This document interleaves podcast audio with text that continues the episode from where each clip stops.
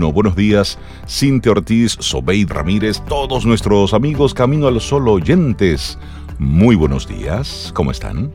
Hola Rey, muy buenos días, muy buenos días para Cintia, para Laurilla y todos nuestros amigos ya conectados. Yo hoy estoy muy contenta. Ustedes saben por qué, ¿verdad? Ay, sí, sí, sí, sí. oh, sí. Buenos días. Buenos Hello. días, Cintia. Hola, Sobe. Días. Buenos Pues días yo te por acompaño en tu contentura contenta. Claro. Buenos días a todos los amigos Camino al Sol oyentes también. Feliz viernes a todo el que estaba esperando el viernes desde el lunes. Pues llegó. Ya llegó. Sí, Llegó, que ya llegó. Y- Sean felices. Sí, sí, y, y darle los buenos días a todos nuestros amigos Camino al Sol oyentes que están conectados alrededor del mundo.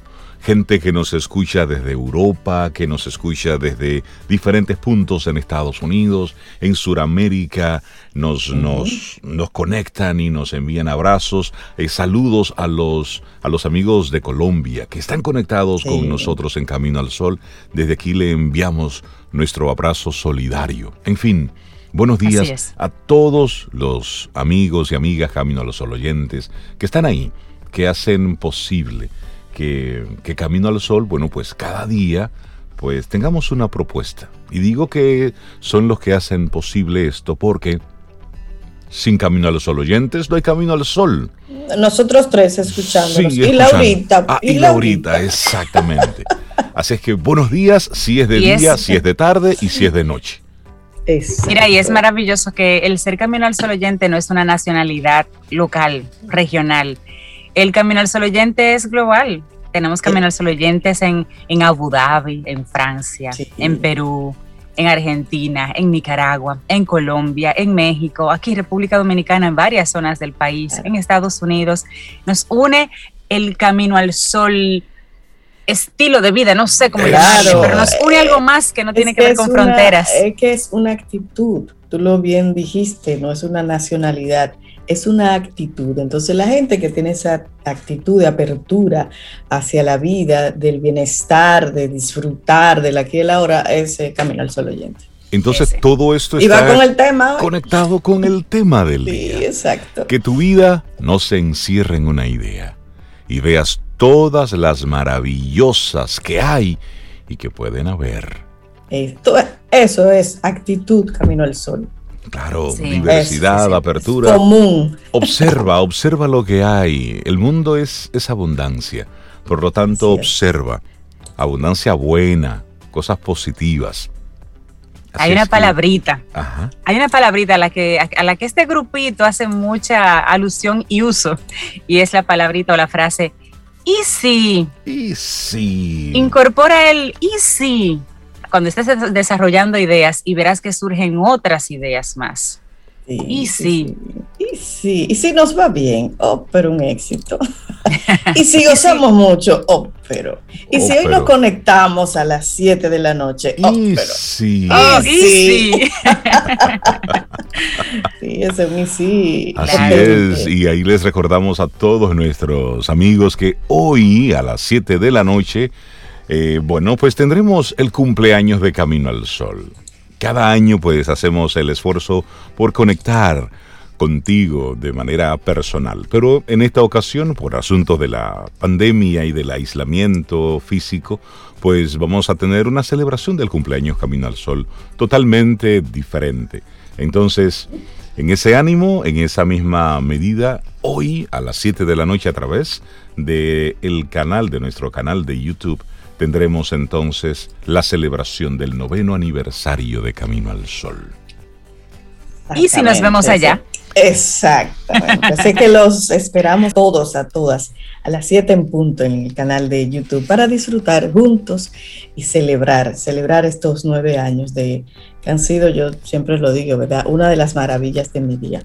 Amén. De mi día también. De mi día Ah, también. Y esta noche, mira, vamos a tener artistas y vamos a decir, vamos a, a mencionarle así como sorpresita, miren. Estará con nosotros Pavel Núñez. Estará también Pavel Manerra, estará con nosotros. Pero Beshla. Beshla también. Y tenemos también música e in- instrumentación. Tendremos violín, flauta, tendremos también a, Diego Jar con nosotros, Constanza Liz. Es decir, le estoy solamente mencionando algunos de los artistas que estarán con nosotros. Solamente es una pinceladita para que conectes con nosotros esta noche. Invitados muy especiales, gente muy querida que estará ahí con, conectadas con nosotros hoy. Iniciamos Camino, al Sol. Estás escuchando Camino al Sol.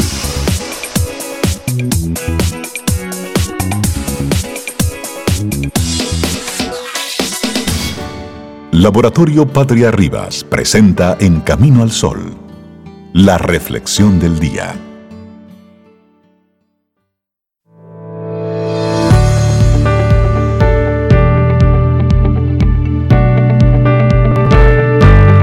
Por lo tanto, una persona de mente abierta, que también sabe cómo relajarse y disfrutar de la vida, es mucho más capaz de resolver problemas y puede sorprender a quienes le rodean. Una frase de Michelle Hunt. Seguimos, vamos avanzando, esto es Camino al Sol. ¿Les parece, Cintia Sobe, amigos Camino al Sol oyentes, si hablamos de la trascendencia? Ay, sí, por favor. Vamos, a trascender todo esto. De la buena. sí, sí, sí, vamos a, vamos a trascender. Porque la trascendencia es una fortaleza vital excepcional. Así es. Trascender es ir más allá de lo aparente y lo convencional para alcanzar conocimientos más amplios, más libres y más enriquecedores. Este es el último estadio del desarrollo humano según Abraham Maslow, una fortaleza psicológica que todos, todas deberíamos desarrollar. Bueno, y la trascendencia es movimiento, es flexibilidad y apertura psicológica es también elevarse más allá de lo ordinario para conectar con un conocimiento más amplio, libre de convencionalismos, miedos e inseguridades personales. Abraham Maslow, exponente de la psicología humanista, situó esta fortaleza psicológica en la cumbre de su ya clásica pirámide de necesidades. Pocos conceptos resultan tan interesantes y atractivos desde buena parte de las principales áreas de conocimiento. Para la filosofía, por mencionar uno, por ejemplo, se entiende la trascendencia como todo aquello que está más allá del mundo tangible. Emmanuel Kant dijo que este estado define ni más ni menos que la capacidad de la razón para adquirir conocimientos más elevados, más sofisticados. Por otro lado, William James, el padre de la psicología americana y pionero en el estudio psicológico, señaló algo inspirador sobre este concepto. Para él, la trascendencia era una de las emociones más intensas y un modo de acariciarla, de hacerla nuestra, era entonces a través de la naturaleza. El asombro, la belleza cautivadora de un escenario natural puede invocar en nosotros esa sensación. Como vemos, estamos ante una dimensión con múltiples definiciones y apreciaciones, pero todas ellas resultan reveladoras e interesantes. ¿Les parece si ¿Lo analizamos? Oh, pero por supuesto. Em, es posible que el término trascendencia tenga para muchos una connotación que navega entre lo espiritual y lo místico. Sin embargo, tiene mucho de científico. La psicología lleva décadas manejando este concepto como sustrato del propio bienestar. Podríamos decir que la trascendencia es la hermana de la autorrealización y que este es el punto del desarrollo humano en el que uno alcanza la plenitud consigo mismo en relación con el mundo. Estamos entonces ante una entidad holística que integra todas esas piezas que deberían conformar el resultado de todos nuevos, nuestros avances, tanto emocionales como intelectuales y también los sociales. Así que vamos a conocer más aspectos sobre esta trascendencia, sobre todo los tipos, Cintia. Claro que sí, muy interesante esto, es que no hay un solo tipo de trascendencia. En realidad hay múltiples escalones, entre comillas, que uno va alcanzando en ese viaje personal de descubrimientos y aprendizajes vitales. De hecho, en el libro de Abraham Maslow, otra vez vuelve, The Farther Reaches of Human Nature, se nos ofrecen poderosas claves para conquistar esa autorrealización paulatina. No obstante, es muy importante comprender primero todas sus formas y sus expresiones, y les comento una de ellas. Trascendencia, trascendencia del ego En este caso implicaría mucho más que desactivar el clásico narcisismo y egoísmo tan arraigado en nuestra sociedad. Supone trabajar en uno mismo para ser útil a los demás, para que nuestro ser trascienda y dé siempre lo mejor de sí al resto. Es también saber estar en armonía con todo lo que nos envuelve, incluida la naturaleza. Esa es una. Bueno, hay otra aquí, la trascendencia cultural. La cultura no deja de ser un producto construido por la propia humanidad. Debemos atravesar ese envoltorio y adquirir una mirada más crítica para saber qué es verdad, qué es mentira, qué es útil y qué es mejor dejar a un lado así es. Y otra importante, la trascendencia del pasado. El bienestar psicológico requiere siempre liberarnos del ayer, ese ayer que duele, para abrazarnos al presente, al aquí y al ahora. Bueno, y también está trascender al dolor. Y en esta dimensión siempre es de utilidad nombrar a Viktor Frankl y su búsqueda del sentido. Ese intento por seguir encontrando significantes vitales a pesar del dolor, de la adversidad, del sufrimiento. Trascender a lo más oscuro de nuestra existencia nos permite ser libres, responsables y sabios. Y de seguro que te estás haciendo la pregunta, ¿cómo puedo alcanzar la trascendencia? Bueno, pues la trascendencia no llega al cumplir los 40 ni los 60, no es una etapa normativa del desarrollo humano, es un estado de autorreflexión, de trabajo constante con uno mismo, de voluntad expresa por ser un poco mejor cada día, tanto con nosotros mismos como con nuestro entorno. Señala Jonathan Haidt, psicólogo social de la Universidad de Nueva York, que la trascendencia requiere de una emoción que no practicamos en el exceso. Y estamos hablando de el asombro. Ese estado se logra mediante el descubrimiento, la experimentación, la búsqueda del aprendizaje constante ¿Y les parece entonces si vemos ahora las dimensiones que deberíamos poner en práctica para alcanzar la trascendencia? Bueno, la primera para trascender es bajarse del tío vivo. Nosotros los ibaeños lo conocemos como los caballitos. Eso que eh, en las ferias dan vuelta y vuelta con una musiquita muy linda y todo es happiness, felicidad, ¿verdad? Eh, bajarnos de ahí primero. Trascender requiere atrevernos a dar ese salto para bajarnos del tío vivo, de los caballitos, de esa realidad pautada que solo da vueltas sobre sí misma Muchos lo describirían como despertar de Matrix, un concepto algo cinematográfico, pero que encierra una metáfora muy real. Por tanto, estas son las dimensiones que deberíamos considerar para lograrlo. Descubre aquello que da sentido a tu vida. Clarifica tus valores. Qué importante eso en estos momentos. Clarifica tus valores. Practica la excelencia. Da lo mejor de ti en cada cosa que, haces. Toma tus decisiones propias. No te dejes influenciar ni dominar. Pero hay más, Cintia. Claro que sí, otras. Sé curioso, sé crítico, atiende lo que otros no aprecian. Pon tu mirada en esos detalles que a otros se les escapa. Revaloriza tu escala de necesidades. Habrá muchas cosas que no son realmente útiles. Aprende cosas nuevas cada día. Y otra opción, acepta a las personas tal y como son. Acepta también a la naturaleza tal y como es. No quieras transformarla. Así es. Hay otras también. Claro, deja a un lado la polaridad, la diferencia, la distancia. En este mundo somos, óyeme, y lo voy a decir despacio, todos somos unos breves, brevísimos inquilinos. Intenta dejar una huella de crecimiento, no una marca traumática. ¡Wow! ¡Qué potente! ¡Qué potente eso! Deja a un lado la diferencia, la distancia. Bueno, y para concluir, la semilla de la autotrascendencia reside en todos nosotros. Hacerla germinar y florecer es una tarea que exige dedicación, tiempo y valentía pero los resultados son extraordinarios. Anímate.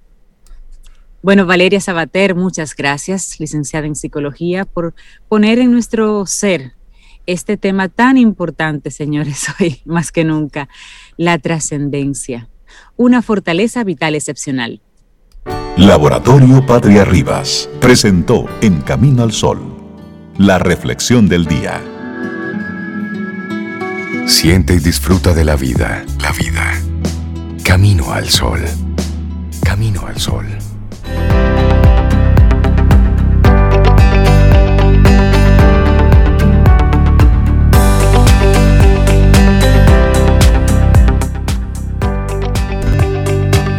Con una mente abierta, eres la imaginación de la conciencia universal y la creación de la mente subconsciente que deambula por el universo. Una frase de Devashish Rira. Nos vamos avanzando en este camino al sol. Es viernes, estamos a 7 de mayo, año 2021, y nosotros muy contentos de recibir de nuevo en nuestro programa a Daniela Abreu una persona ocupada con el, con el medio ambiente, ocupada con, con la sostenibilidad. Y no solamente que está ocupada, sino que trabaja en pos de ello. Daniel, buenos días, bienvenido de nuevo a Camino al Sol. ¿Cómo estás? Días, excelentemente bien. Y siempre un placer de estar compartiendo eh, en Camino al Sol, estas cosas bonitas. Hoy un tema muy práctico. Sí.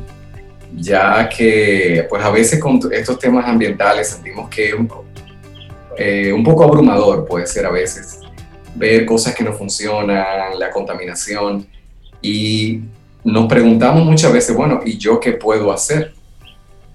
Eh, ¿qué, ¿qué, solución que esté a mis manos eh, tenemos cada uno de nosotros.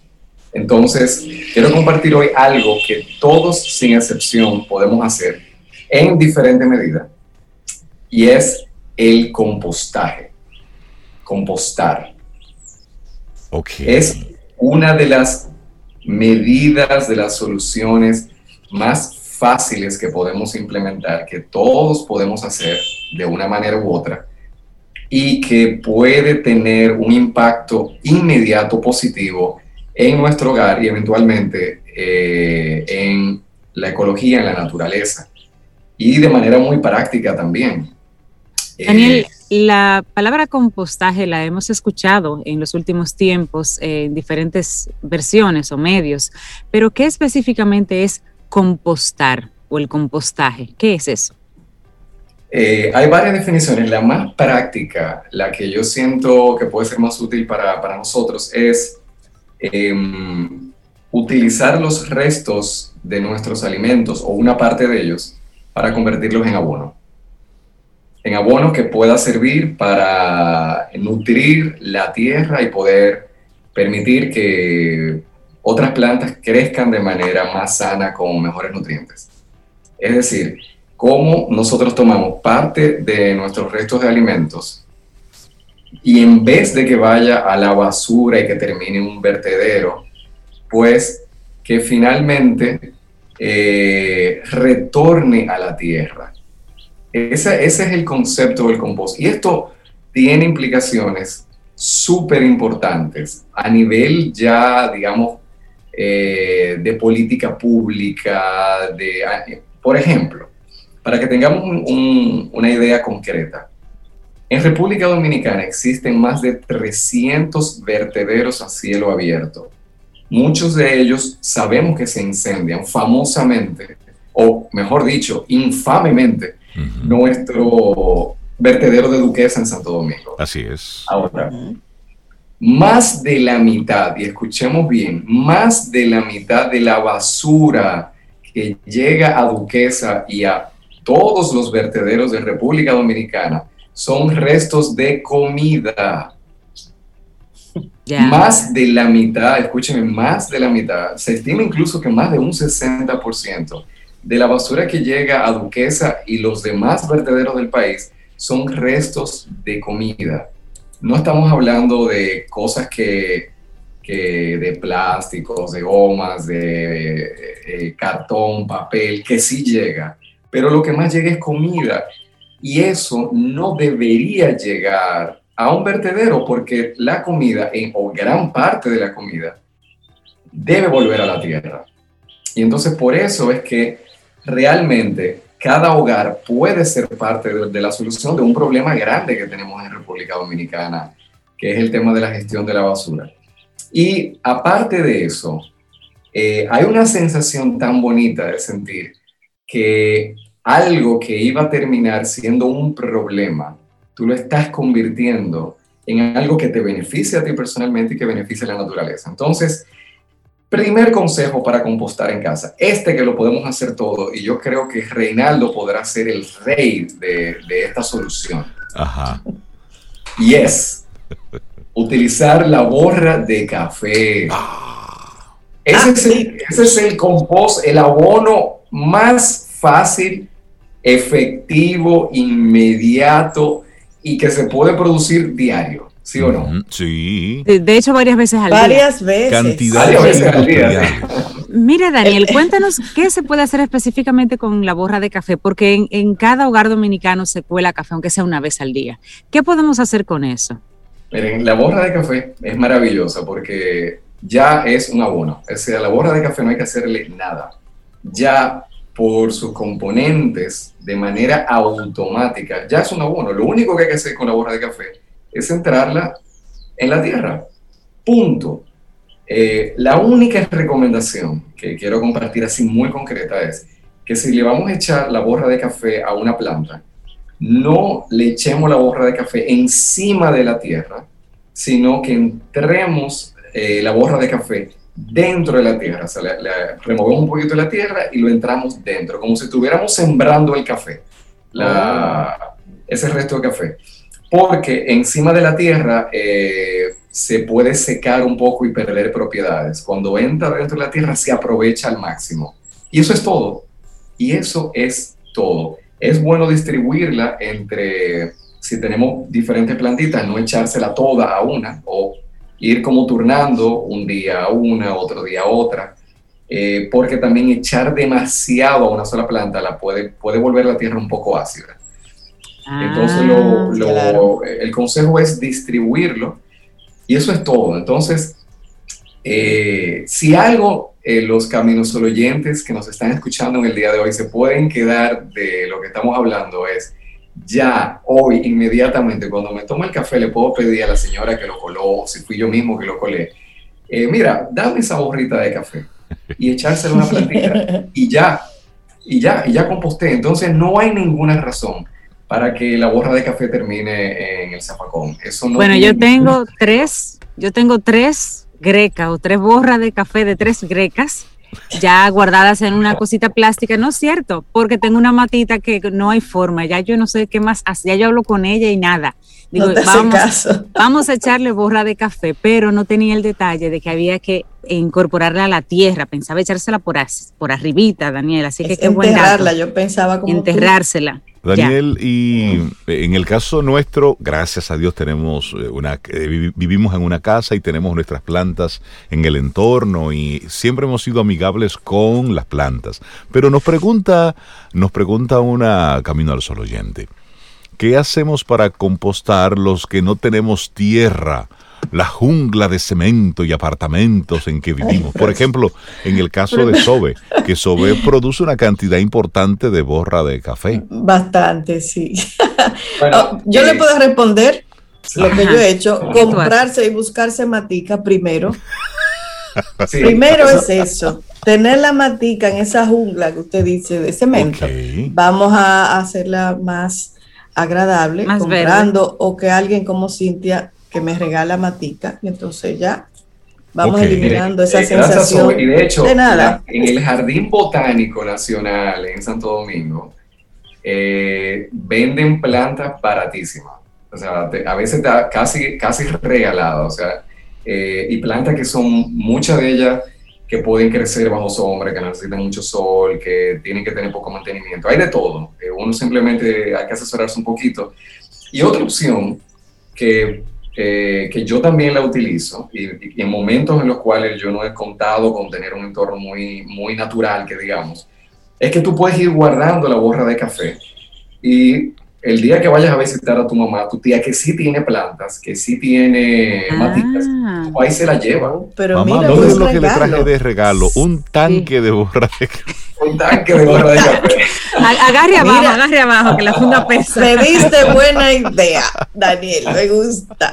Y, sí, hay una Camino al Sol oyente que de hecho preguntaba que si no tenía, no tenía plantas, pero sí producía, produce la borra de café, que si se puede donar o si se puede llevar a algún otro lugar. Y, ah, puede durar, puede durar varios días, o sea, ponerle en, un, eh, en un contenedor que donde se pueda tapar y la borra de café dura muchísimo. Entonces ya tú simplemente se la regalas a quien la puede utilizar tú mismo va y la lleva. Es muy fácil, o sea, la borra de café es lo más asequible. Ahora, no es lo único que podemos hacer. Correcto, pero, ¿qué más? antes de cerrar con la, borra de café. entrada. Ahí no hay excusa.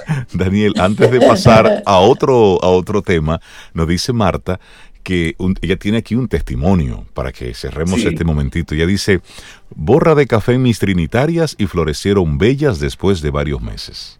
Así que ahí tenemos un, testimonio de, Marta. Gracias, por el testimonio porque eh, comprueba de que eh, esto funciona y entonces algo tan sencillo que suele terminar en el zafacón de la basura ya de manera inmediata eh, nos está dando un beneficio a nosotros y a la naturaleza. Exactamente. Súper sencillo. ¿Cuál es el próximo? Eh, bueno, hay otras, hay muchas maneras de compostar. Yo voy a compartir, digamos, el siguiente nivel. Vamos por, por niveles de dificultad.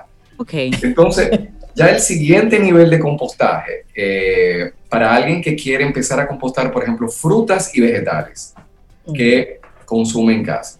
Entonces, el siguiente nivel es buscarse un envase que el más fácil, de nuevo, eh, nivel de dificultad 0-0, un Big Leaguer de plástico. Ok. De, eso de 2 litros. O sea, vamos a, vamos, a, ya, vamos a combinar temas. No solamente vamos a compostar, vamos a reutilizar. Okay. Ese, ese Big Leaguer que iba a terminar en la basura, entonces vamos a tomarlo. ¿Y qué hacemos? Lo abrimos por arriba, o sea, para que el eh, no donde está la tapa, sino por la parte de abajo. Ok. Eh, lo podemos abrir con un cuchillito, con una cuchilla, para que sea como una tapa que se pueda abrir y cerrar. No lo abrimos completo, sino que le dejamos un poquito para que sea ya como una tapa que no se despega, sino que se queda ahí como, ya pegada. Y le hacemos muchos hoyos a el Big Leader. La forma más fácil de hacer esos hoyos, coger un destornillador, calentarlo un poquito, y con ese destornillador caliente tú lo, eh, lo hace los hoyitos, al, League al plástico y vas a ver cómo el hoyito se hace automático. porque hay que hacerlo bonito también, no que usted empiece claro. es sí, sí, sí. tiene que ser un, eh, un, sistema estético, una cosa que sea bonita. Exacto, sí, sí, sí. Y lo que le estoy compartiendo se puede hacer en dos minutos. O sea, si tienes el cuchillito, tienes el, el destornillador, en dos minutos lo haces. Entonces, ¿qué vas a hacer? Vas a colocar, colocar ese Big Leaguer, lo que sería boca abajo, es decir, donde está la tapita, le quitas la tapa y lo pones donde haya idealmente un árbol, una mata, eh, o si no tienes árboles en tu casa, lo puedes dejar tapado, no importa. Entonces, ¿qué vas a hacer para compostar? Ya estamos entrando ya en compostaje. Entonces, el compostaje es simplemente permitir que la descomposición de materia orgánica, llámese eh, restos de vegetales, de frutas y de hojas secas, y voy a compartir un poquito más sobre esto, se conviertan en abono. Entonces, ¿cuál es el truquito? Tomas los vegetales que quedaron de tu comida y las frutas y lo partes lo más que puedas, si tienes el chance. Es decir, por ejemplo, si te comiste, si te tomaste un jugo de chinola, la cáscara de la chinola la vas a picar en pedacitos. Esto simplemente no es que sea obligatorio hacer esto, pero eso va a permitir que el compostaje se haga rápido y que, eh, sobre todo porque estoy hablando de la forma casera, sencilla, si tuvieras un sistema de compostaje grande en un patio, con una, como, con una pila de compostaje, pues tú tirarías la, el, el resto, la cáscara de chinola completa. Pero en casa, para que el compostaje se haga rápido, mejor picarlo. Entonces, ¿qué haces? Le echas lo que se llama materia verde, que es simplemente fruta y vegetal picadito, lo echas encima de la materia verde, le echas lo que conocemos como materia marrón. que es básicamente hojas secas, hojitas secas, o y o acerrín. Acerrín, por ejemplo, si tú eh, has estado renovando tu casa o conoces a alguien que trabaja en madera, pídele que te regale. Si eres vecino de Reinaldo. Porque eso usualmente no termina siendo utilizado para nada. Regalamos acerrín. Bueno, que de hecho eh, yo, lo he pedido, muchísimo y ustedes se sorprenderán de la cantidad de madera que se pierde eh, que podría terminar siendo abono. Ahora, la forma más fácil es utilizar eh, palitos de, de, madera, de esos que botan los árboles de manera natural, y hojas secas. Y simplemente pones una capa de materia verde, es decir, frutas y vegetales, y una capa de hojas secas o acerrín o las dos cosas. Y si tienes en tu casa tierra, tierra normal, tierra negra, que la tengas en el patio, que la tengas en una mata, le echas un poquito de tierra. Y vas intercalando las capas. Y eso es todo. Dentro de un par de semanas vas a convertir esas hojas secas y esa materia verde, llámese frutas y vegetales, en abono. Como es un recipiente relativamente pequeño, estamos hablando de dos litros, de un recipiente de dos litros, eh, en menos de un mes vas a tener el abono listo. Es decir, cuando llenes el Big Leader de la combinación de hojas secas y vegetales y frutas y un poquito de tierra, simplemente lo tapas, le puedes poner una piedrita encima para que no venga ningún animalito, ningún bicho y lo abra y lo dejas tranquilo eh, un par de semanas y vas a ver, Emma, como el, el, plástico es transparente, puedes observar cómo se va transformando lo que era un desecho que iba a terminar en un vertedero, en un abono. Y una, una pregunta práctica para los que viven en espacios muy pequeños. ¿Eso no, no, no genera un, un olor que pudiera ser desagradable? No. Y aquí voy a dar un truquito porque yo pasé por esta eh, y de hecho, mi primer intento de compostaje, que yo estaba bastante mal asesorado por mí, por mí mismo. Te iban a botar del apartamento. por mí mismo. La primera vez que lo intenté, yo, a, ver, y, y, por qué estoy dando este consejo de empezar con un recipiente pequeño de dos litros? Porque yo empecé muy ambicioso. Llenaste un tanque. Señores, el desastre que yo armé, eso no tiene madre. Yo no quiero compartir. Ay, ay, ay, la caramba. Saludos. Eh, nosotros en mi casa casi que vamos a tener un problema de salud pública. Que nos iban a intervenir del desastre total que yo hice. Entonces, error que yo cometí, sin saber bien lo que estaba haciendo, empezar con un recipiente demasiado grande. Entonces, no, no, mejor vamos, vamos a hacer una experiencia pequeña, manejable, y ya después de esa experiencia, después que veamos lo fácil que es, ya explorar en un recipiente más grande va a ser mucho más práctico. Yo me fui de lleno a lo grande y la verdad que no funcionó. ¿Y qué fue lo que a mí no me funcionó? Que yo no le echaba materia marrón. O sea, lo que le estoy diciendo de echarle acerrín o hojas secas, mm. no se le echaba. Entonces, ¿qué pasa? Mm. Cuando solamente tú es, echas frutas y vegetales solos, sin más nada, lo que tú estás haciendo es un proceso de putrefacción. Exactamente. Las frutas y los vegetales se están pudriendo. Lo que va a hacer ah. que eso se convierta en un abono y que no tengas problemas de olores, de bichos, eh, va a ser la materia marrón. Esas hojas secas, esos palitos y ese acerrín que tú le eches y, el, y, un poco de tierra negra, si consigo, o tierra de cualquiera que consigas, eso es lo que va a hacer que tú estés produciendo abono.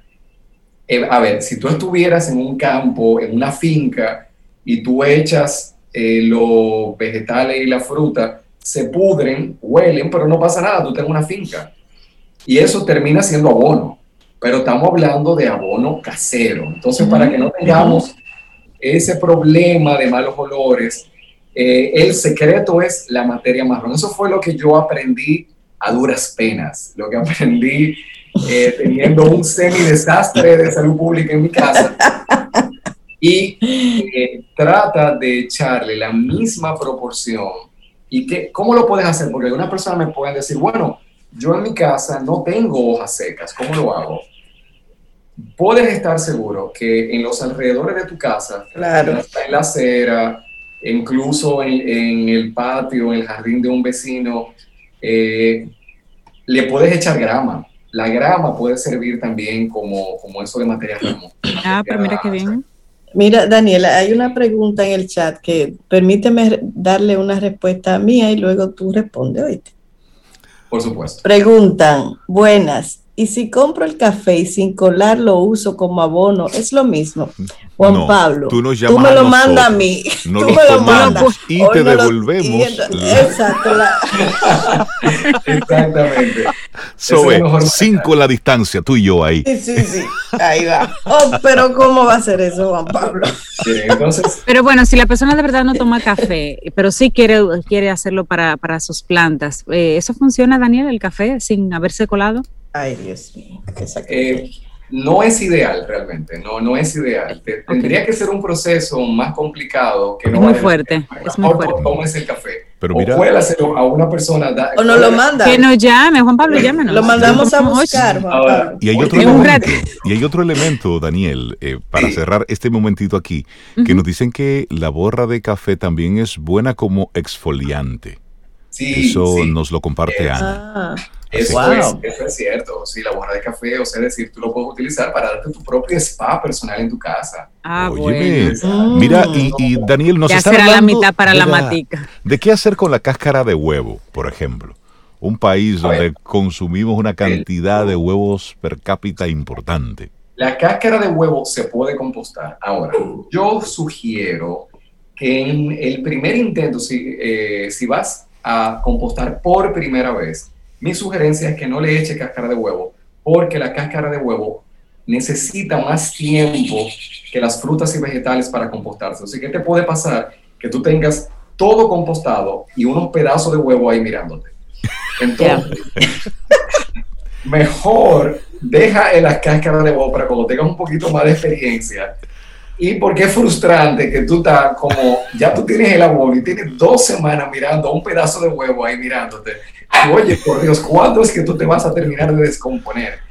El huevo necesita más tiempo, entonces se puede, pero eh, sugerencia, déjalo para tu fase número dos, cuando ya Ok. uno esté llegando a Ok. nivel, a nivel más Cuando tú un estés... nivel más pro, nivel más pro, o sea, eh, no es que sea complicado, pero, pero mejor después que tú tengas tu primera experiencia para que sea bonita, para que fluya, entonces no, no incluir la cáscara de huevo. Ahora, si ya tú quieres eh, pasar a un nivel, o sea, si en tu casa tú consumes mucho y tú de verdad tienes un deseo de compostar full, mi recomendación es que te asesores. Hay dos, eh, dos amigas mías maravillosas que tienen proyectos de compostaje fabulosos que apoyan a las personas para que tengan sus propios sistemas de compostaje con asesoría, caseros, eh, con asesoría completa. Te dan el kit completo de, de- de compostaje. Uno es un compostaje tipo como el que he estado com- com- comentando ahora, donde básicamente compostas frutas y vegetales.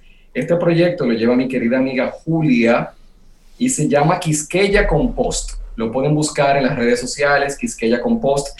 Ella te provee del kit completo, un, un compostaje hermoso porque es en recipientes de barro. O sea que lo puedes tener casi hasta como de decoración de tu casa. Es bellísimo y viene con una tela bonita. Ella te provee lo de la famo el famoso serrín. Si no lo tiene, ella te lo da. Te da tu palita, un, un poquito de tierra. O sea, te da el kit completo. O sea que tú puedes empezar a compostar de una manera más avanzada, pero sencilla también, inmediatamente. Eh, y importante, Julia pertenece al Principado de las Terrenas también. Ah, pero... El Principado Eso- de las Terrenas. Eso es importante mencionar. Julia, Julia está aquí en, en, en, en Hay que hacer- Independiente de las Terrenas. Daniel. Cintia, Cintia, hay que hacer el sacrificio de ir allá a las terrenas a buscar Sí, ese sí, kit. sí, sí. No, yo lo hago, yo, yo me Sí, sí, sacrifico. yo sé. Daniel, ¿se puede compostar ya? Yo sé que estamos eh, cerrando el segmento, pero en el compostaje puedes mezclar cosas, eh, residuos crudos y residuos eh, cocidos que te haya quedado de comida. Por ejemplo, frutas y verduras, vegetales cocidos y luego la cáscara de ajo, cáscara de cebolla. Sí, ¿Se puede mezclar? hacer. Sí, perfectamente, sin ningún problema. Ahora, lo que no puedes hacer en este tipo de compostaje que estoy hablando ahora es eh, poner eh, comida con grasa. O sea, no puedes poner comida que tenga grasa. Idealmente no puedes incluir harinas, ni carnes, ni pescado. Ah, Pero hay otro tipo de compostaje, ni quesos, por ejemplo, ni nada que sea de lácteos. Pero hay otro tipo de compostaje que sí lo puedes hacer, porque es un compostaje que más está haciendo un tipo de fermento, se llama bokashi. Es, yo voy a, dedicar un programa en el futuro a hablar de ese tipo de compostaje. Porque, de ese hay mucho aquí. Mientras tanto, mientras tanto quiero eh, promover a mi querida amiga Altair, que ella tiene eh, todo un programa de apoyo para personas que quieran compostar con este sistema y solamente tienen que buscar en, redes sociales Tierra Urbana RD. Tierra Urbana RD y eh, Altair y equipo te provee de todo un sistema de cómo puedes compostar. la, la, ventaja del bokashi es que tú puedes compostar prácticamente todo. O sea, todo lo que tú te comes en diferentes cantidades lo puedes compostar. Entonces, lleva un sistema ligeramente distinto, pero vamos a dedicarle en un futuro. Eh, un programa en sí mismo. programa de cómo y cuál es la lógica del bokashi. Ahora, mientras tanto, que sepan que tengamos, que tenemos ya personas que están asesorándonos, facilitándonos en Quisqueya Compost con Julia y eh, en Tierra Urbana RD con la querida Altair. Así que no tenemos excusa. Buenísimo. Desde hasta ya sistemas más avanzados, todos podemos compostar en casa y ayudarnos a nosotros y ayudar a la naturaleza. Daniel Abreu Mejía, muchísimas gracias por tu tema. Mucha gente interesada a través de las redes respondiéndole rápido a Isel Mejía. Bueno, pues en el Jardín Botánico ahí consigues las, las plantas a, buenos precios. Si quieres ponerte en eso en este fin de semana. Ve al Jardín Botánico, ve y pregunta y di que en Camino al Sol eh, la mandaron para allá. La mandamos para allá, sí, sí, sí. A comprar matas. Daniel, muchísimas gracias por todo esto y, qué bueno que mucha gente se interesa en este tipo, en este tipo de temas. Nosotros seguimos avanzando en este camino al sol. Escuchas Camino al Sol.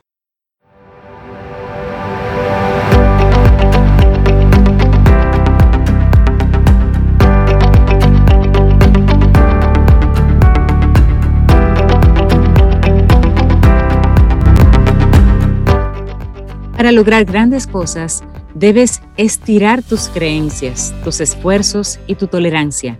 Tendrás que enfrentar nuevas situaciones con una mente abierta, ansioso por alcanzar tu destino.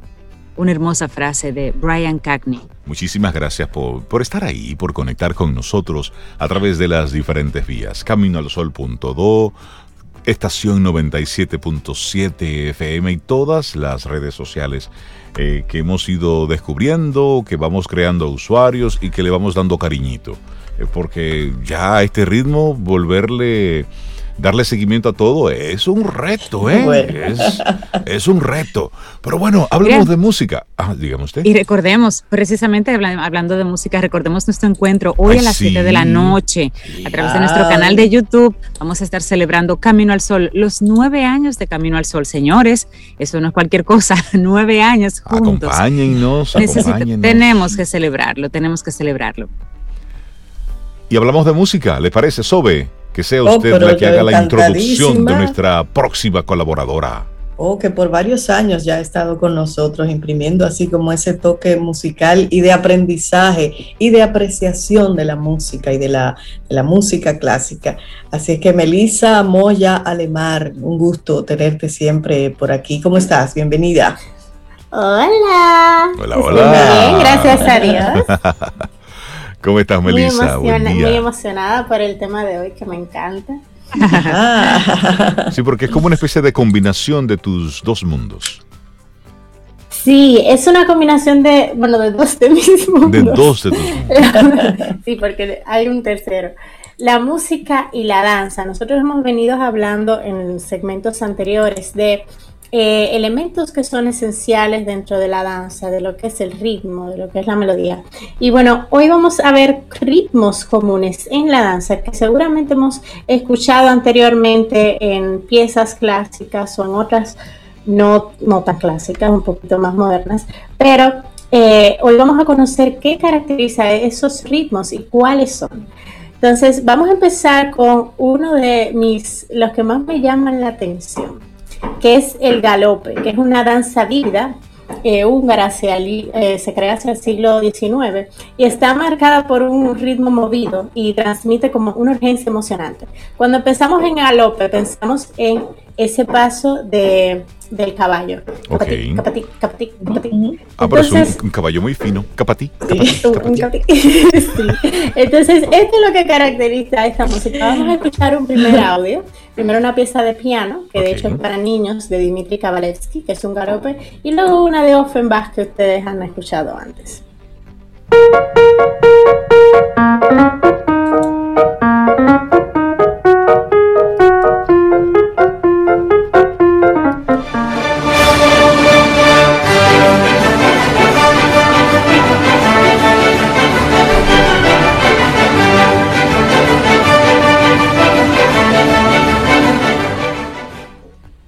Podemos apreciar el garoto, ¿verdad? Oh, pero por supuesto. Me sentía sobre un corcel. Ya entendemos por qué cuando nosotros estamos viendo alguna película donde haya puesta de caballo o algo así, o alguna agencia, ese es el tipo de, piezas que nosotros eh, podemos escuchar. Uno de los tipos. Exacto. Eh, este es un estas, esto que estamos mencionando tiene un ritmo binario, o sea, el compás hace 1, 2, 1, 2. Y en este mismo contexto se encuentra la, que es la polka, que es originado en Bohemia también hacia el siglo XIX, y era una danza vívida, eh, tomada a la velocidad del galope, pero eh, se caracterizaba por un, por un ritmo más como titita, titita, titita. Y entonces, más tarde, cuando es movido al, al, salón de baile, pues es más asociado con el ballet. Podemos escuchar muchas polcas en, eh, dentro del ballet. Y eh, vamos a escuchar un ejemplo de una polka de Johann Strauss.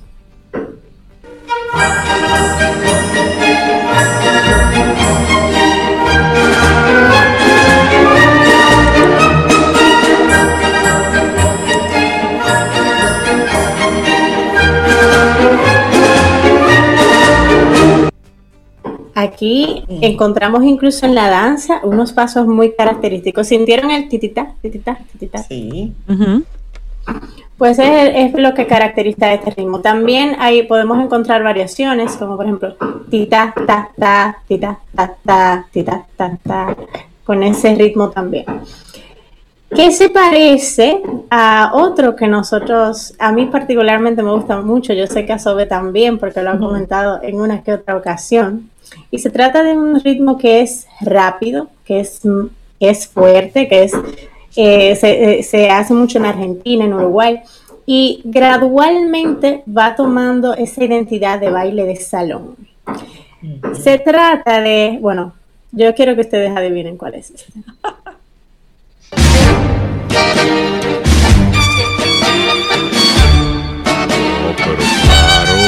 Oh, pero claro. Oh,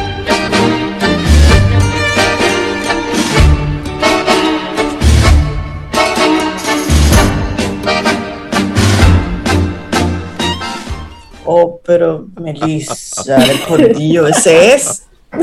Ajá, ¿cuál es? El tango. El tango. El tango, claro. Correcto. El tango se caracteriza por, o sea, tiene como dos acentos, porque por un lado, las, eh, los pulsos del compás son bien acentados. Ta, ta, ta, ta, ta. Pero al mismo tiempo sentimos un arrastre como que ta, ti, ta, ta, ta, ti, ta, ta, ta. Ese es el ritmo que lo caracteriza. Y tenemos variaciones, porque esto que escuchamos es un, eh, un tango de más tradicional, pero tenemos también eh, un tango flamenco que está más influenciado por los instrumentos del flamenco y algunas otras características. Vamos a escuchar eh, un, audio ahora mismo precisamente de tango flamenco.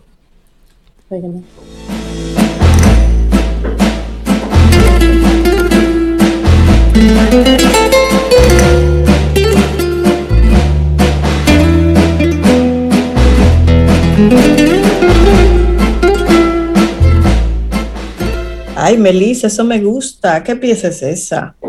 Ese se, llama así mismo tango eh, gitano de Armic. Eh, Armic. Muy lindo ese oye. Sí, me gusta.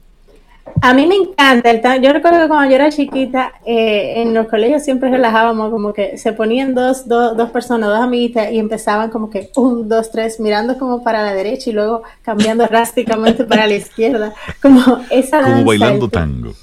Exacto. Y como bailando tango, pero eh, eh, eh, el tango a mí me gusta porque es un baile como muy bello, pero tiene, también tiene un feeling, tiene un feeling. Tiene un feeling. Sí, sí, sí. Y hay un drama también. Hay un drama, hay como una combinación de amor y odio. Es y como una, y una estoy actitud, enojado.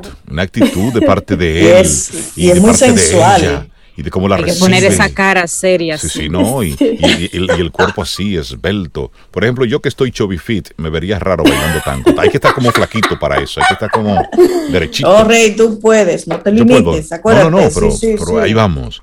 Pero tiene su feeling. Sí, es una de, es una de mis favoritas. Y en ese mismo son hay otra que es, eh, que bueno, que tiene su nombre debido a su ciudad de origen, Habana, Cuba. Eh, y que en España pues se funde con el estilo de los gitanos eh, y, y es, un, es un ritmo que es lento y gracioso. Se trata de la habanera. Entonces, la habanera tiene pulsos que son acentuados como ti, ti, ti, ti, o ti, ti, ti, ti, ti, ti, ti, ti, ti, ti.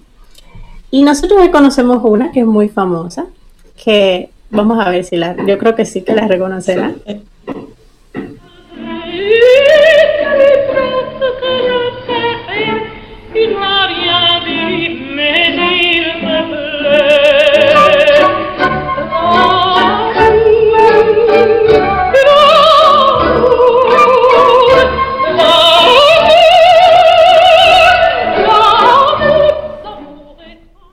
Ah, ¿saben cuál era esa? Yo no. Me gusta, me gusta. pa- parece ópera. María Calas, pero. María Calas, muy bien. Ah, yo pensé- Estás yo- muy yo bien en geometría hoy. Señores, No, que yo pensé que era la, la canción en sí, el tema, no la cantante. Esa es María Calas, claro. Ah, sí. Eh. Es María Calas interpretando eh, de la ópera Carmen eh, del compositor Bizet. Eh, es la canción que dice L'amour, l'amour est un fan de Bohème. No, Eh, guau. La- el amor es, eh, es que no, no recuerdo la traducción en español, pero dice. L'amour est un fan de Bohème. Y habla como de lo caprichoso que es eh, eh, el, el- el amor en este contexto.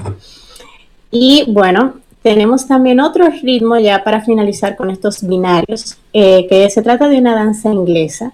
Eh, se tiene su nombre debido al instrumento con el que probablemente se acompañaba, que es un hornpipe, en español viene siendo chirimía. Y esta ocurre alrededor del siglo XVIII.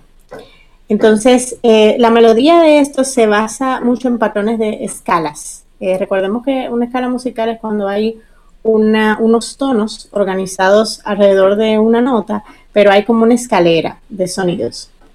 Eh, voy a poner un ejemplo para que podamos identificar un poco mejor. Este es de Handel, de Water Music.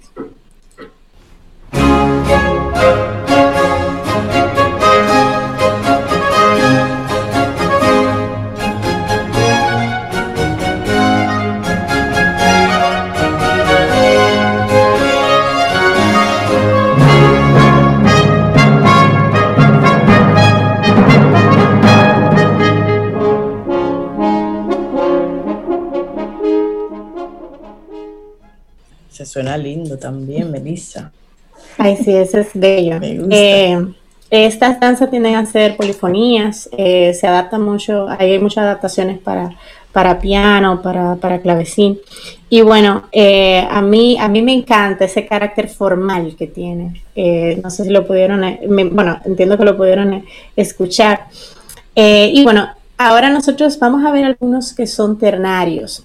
Uno de los más comunes, de los más eh, que los compositores le dieron bastante auge es el minuet. Que el minuet surge como una danza francesa hacia el siglo XVIII y se caracteriza por un compás a tres tiempos y lento. Entonces, en el minuet, cada uno de esos tres tiempos es acentuado de una manera similar. O sea, un, dos, tres, un, dos, tres. Y aunque ya como danza sí ha perdido su protagonismo, pues sí los compositores siguieron haciendo muchísimos minuet. Eh, vamos a escuchar ahora un ejemplo con el Minuet del Sol Mayor de Bach, de Jo- Johann Sebastian Bach, que es uno de los más reconocidos de él.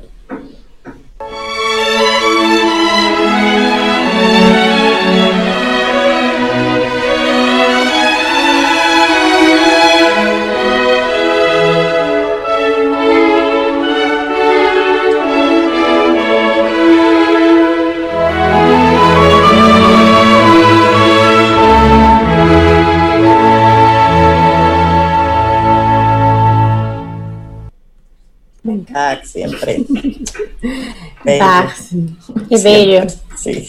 Y es formal, es una danza como así como lenta. Generalmente el minuet se utiliza como uno de los movimientos de, por ejemplo, ya sea en la suite barroca, que es, como una pieza que tiene diferentes movimientos. Eh, se utiliza como un segundo, a veces tercer movimiento en una de esas danzas, eh, porque es como como danzas que van por etapas, un primer movimiento más alegre, más animado, un segundo movimiento más lento, y ese minuet es así como ese momento de, mayor, eh, como ese, aire un poquito más romántico, más lento, más calmado y también con cierta formalidad. Em, y en ese mismo aire nosotros tenemos otro que, a mí me encanta, que se utiliza mucho en el ballet eh, clásico también, que es el vals. El vals surge en Austria a finales del eh, siglo XVIII y también es una danza a tres tiempos, pero en esta danza, a diferencia del minuet, que cada tiempo tiene como un mismo protagonismo, aquí el primer tiempo es más fuerte, como un, dos, tres. Entonces los otros dos es como menos, menos. Un, dos. Ponga la profesora y que la voy a bailar. Me recuerda a mi época en la que yo era chambelán en cumpleaños. ay, sí. En, todos los 15. En los 15. Vamos a escuchar este de Johann Strauss. Eso no se usa, ¿verdad?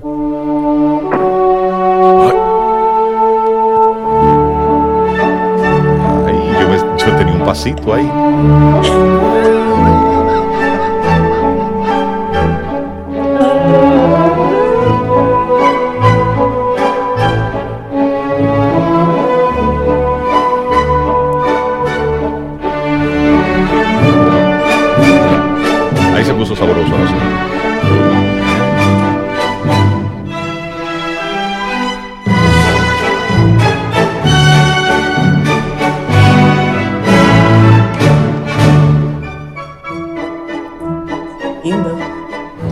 Entonces, después de eso, Melissa, venían y le ponían la zapatilla y venía un merenguito de Sergio Vargas o de Juan Luis Guerra y arrancaba la fiesta. Señores, pero mira, una buena ¿Eh? pregunta, ¿eso se usa los, 15 así tradicionales? De, mira, yo fui dama yo no creo. 7, 15 y yo no hice 15. Le confieso un secreto aquí, que yo recuerde, nunca en mi vida he ido a unos 15 años. Sí. Ah, no, no, no, yo sí fui a mucho, a mí me invitaban y yo bailaba y yo era chambelán. Sí, yo bailaba. Nunca. Yo, era dama en, muchos 15, sí, hay, una época, de amiguitos ahí que cumplen todos. Melissa Moya, nos estamos conectando hoy con, con, con, la danza, con la música. Llegará un momento en el que hablemos sobre el baile. Danza es una cosa, ahora el baile es otra. Entonces tenemos que luego conectar con esos ritmos que nos invitan al baile, al gozo, a la diversión, a conectar con la carne. Pero eso será tema ah, yo tengo a mitad de esa para otra muy sana. Pero hay que para alguien a Melissa. Exactamente. Eh, Melissa pone la música y otro pone el gozo. Melissa Moya, nuestra profe de música, gracias por hacernos ese recorrido por la danza, la danza y la música. Eh, los ritmos sí, maravilloso. de danza. Melissa, la gente que quiera conectar contigo, que quiera tomar clases contigo de, de música, ¿cómo puede, ¿cómo puede hacerlo? Eh, bueno, me pueden escribir arroba Moya A en Instagram y también melisamoyaa arroba gmail.com. Buenísimo. Melissa, cuídate mucho, un abrazote y nos vemos esta noche en el claro. de Camino al Sol. Claro que sí. Nos vemos esta noche, un abrazote. Escuchas Camino al Sol por estación 97.7.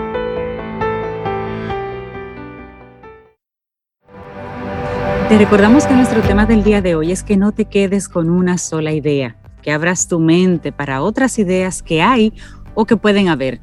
Y nuestra siguiente frase es de Stephen Redhead y dice, abre tu corazón y tu mente a las infinitas experiencias maravillosas que hay en la vida.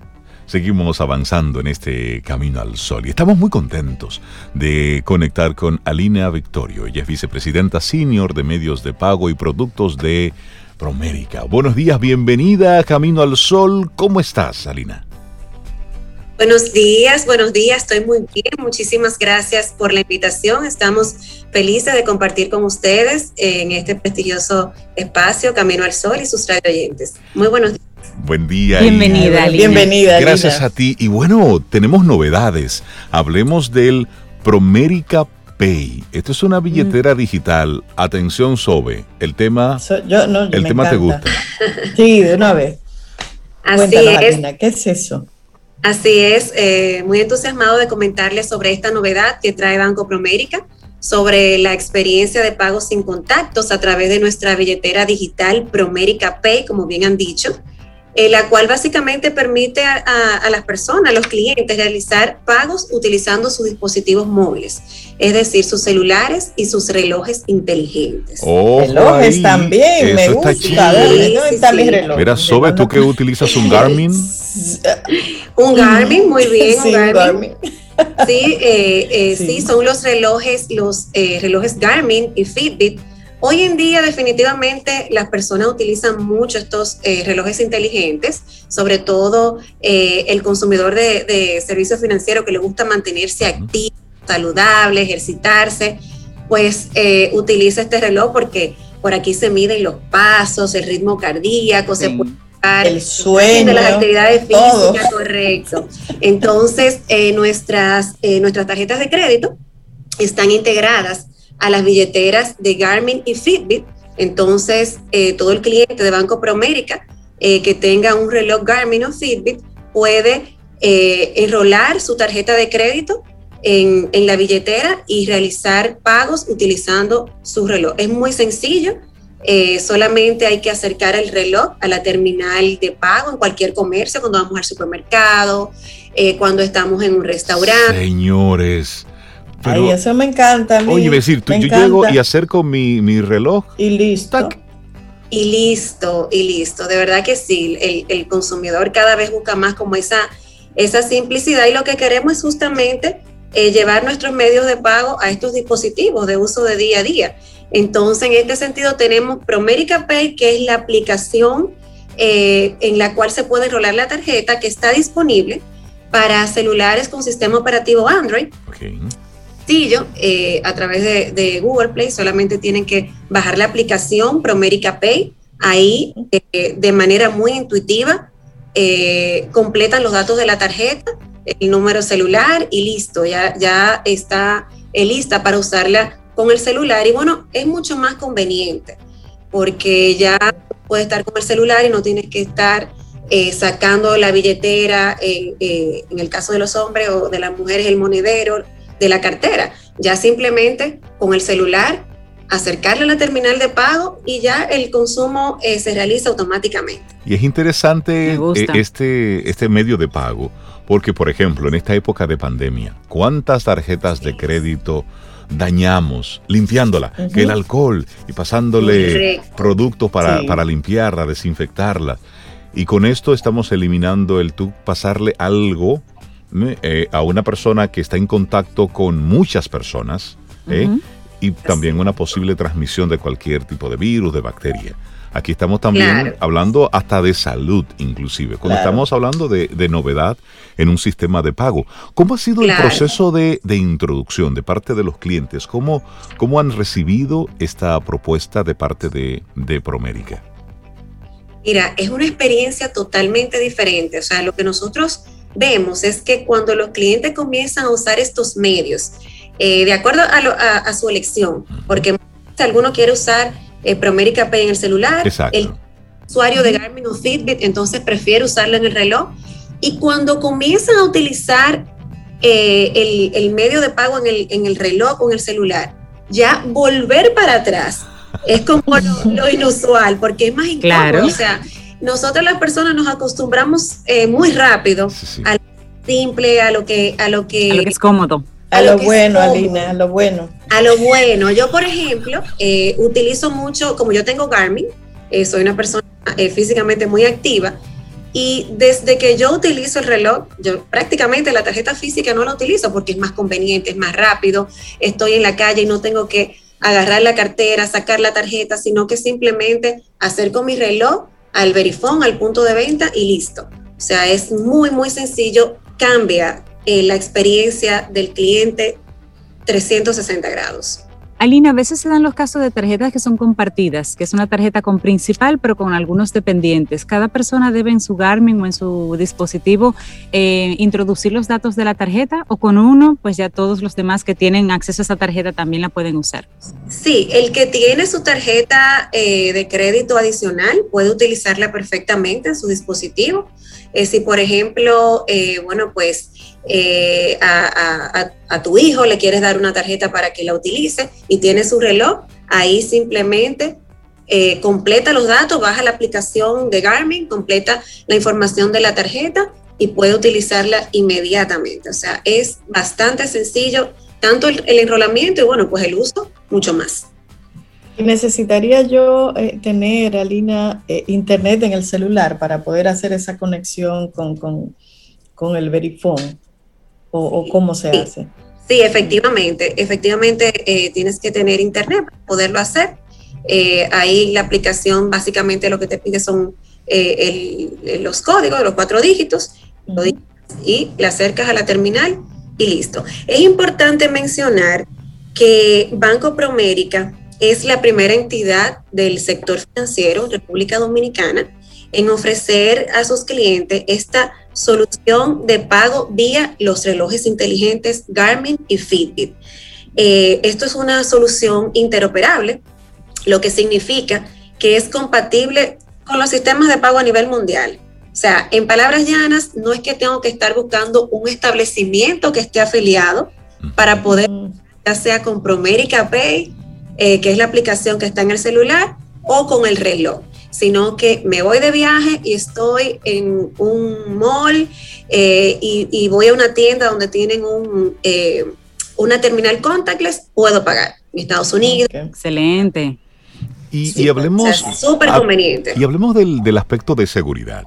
Es decir, el tema de las tarjetas de crédito siempre ha estado desde el origen de las tarjetas de crédito por el formato, por primero las bandas magnéticas, luego el chip. Ahora está esto, el Near Field Communications. El, NFC. Exacto, lo que son las comunicaciones de campo cercano.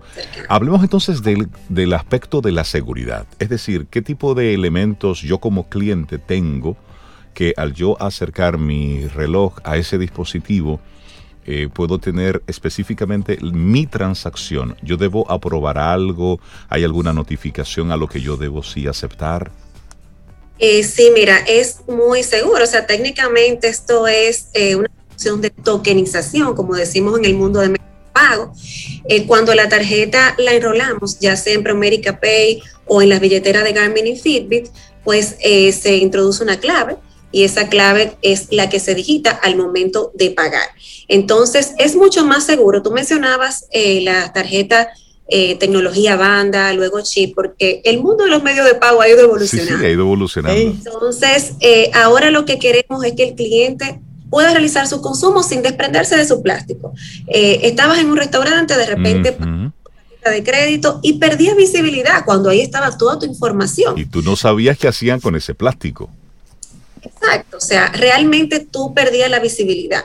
Entonces, ahora, utilizando y aprovechando estas soluciones, pues en ningún momento tienes que desprenderte de tu plástico. Ya todas las terminales de pago prácticamente, me imagino que lo han visto cuando salen a un restaurante, te llevan el, punto de venta para que tú pagues ahí.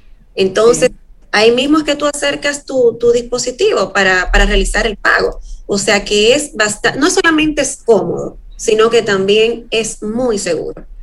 Bueno, pues buenísimo. Alina, la gente que está conectando contigo, que te está escuchando, ¿dónde, cómo puede descargar todo esto? Si necesita hacer algo especial, aparte evidentemente de tener disponible la tarjeta de crédito de ustedes. Claro, claro, puede tener nuestras tarjetas de, crédito y débito, ambas se pueden enrolar en la aplicación. Eh, para eh, las personas que tengan eh, celulares con sistema operativo Android, entonces, solamente tienen que descargar la aplicación, está como Promérica Pay. Y en el caso de personas, por ejemplo, que tengan iPhone, pero sí tienen un reloj inteligente, Garmin, Fitbit, pues bajan la aplicación en su mismo iPhone y ahí introducen la tarjeta de crédito o débito de Banco Promérica, eh, le pide datos sencillos, el número de la tarjeta, la fecha de vencimiento, el celular del cliente, o sea que son datos que, nosotros validamos a lo interno y pues eh, inmediatamente eh, está listo para salir a consumir. No tiene que hacer un proceso adicional. El cliente puede autoservirse y hacer todo ese proceso por sí mismo. Buenísimo. Alina Victorio, vicepresidenta Senior Medios de Pago y Productos de Promérica. Muchísimas gracias por darnos a conocer esta, esta innovación, Promérica Pay, esta billetera digital. Toda una innovación en nuestro país. Alina, muchísimas gracias. Gracias a ustedes y que tengan muy buen día. Gracias. Igualmente. gracias a ti. Y esperamos que hayas disfrutado del contenido del día de hoy. Recuerda nuestras vías para mantenernos en contacto. Hola arroba caminoalsol.do. Visita nuestra web y amplía más de nuestro contenido. Caminoalsol.do. Hasta, una, próxima, edición. Y pásala bien.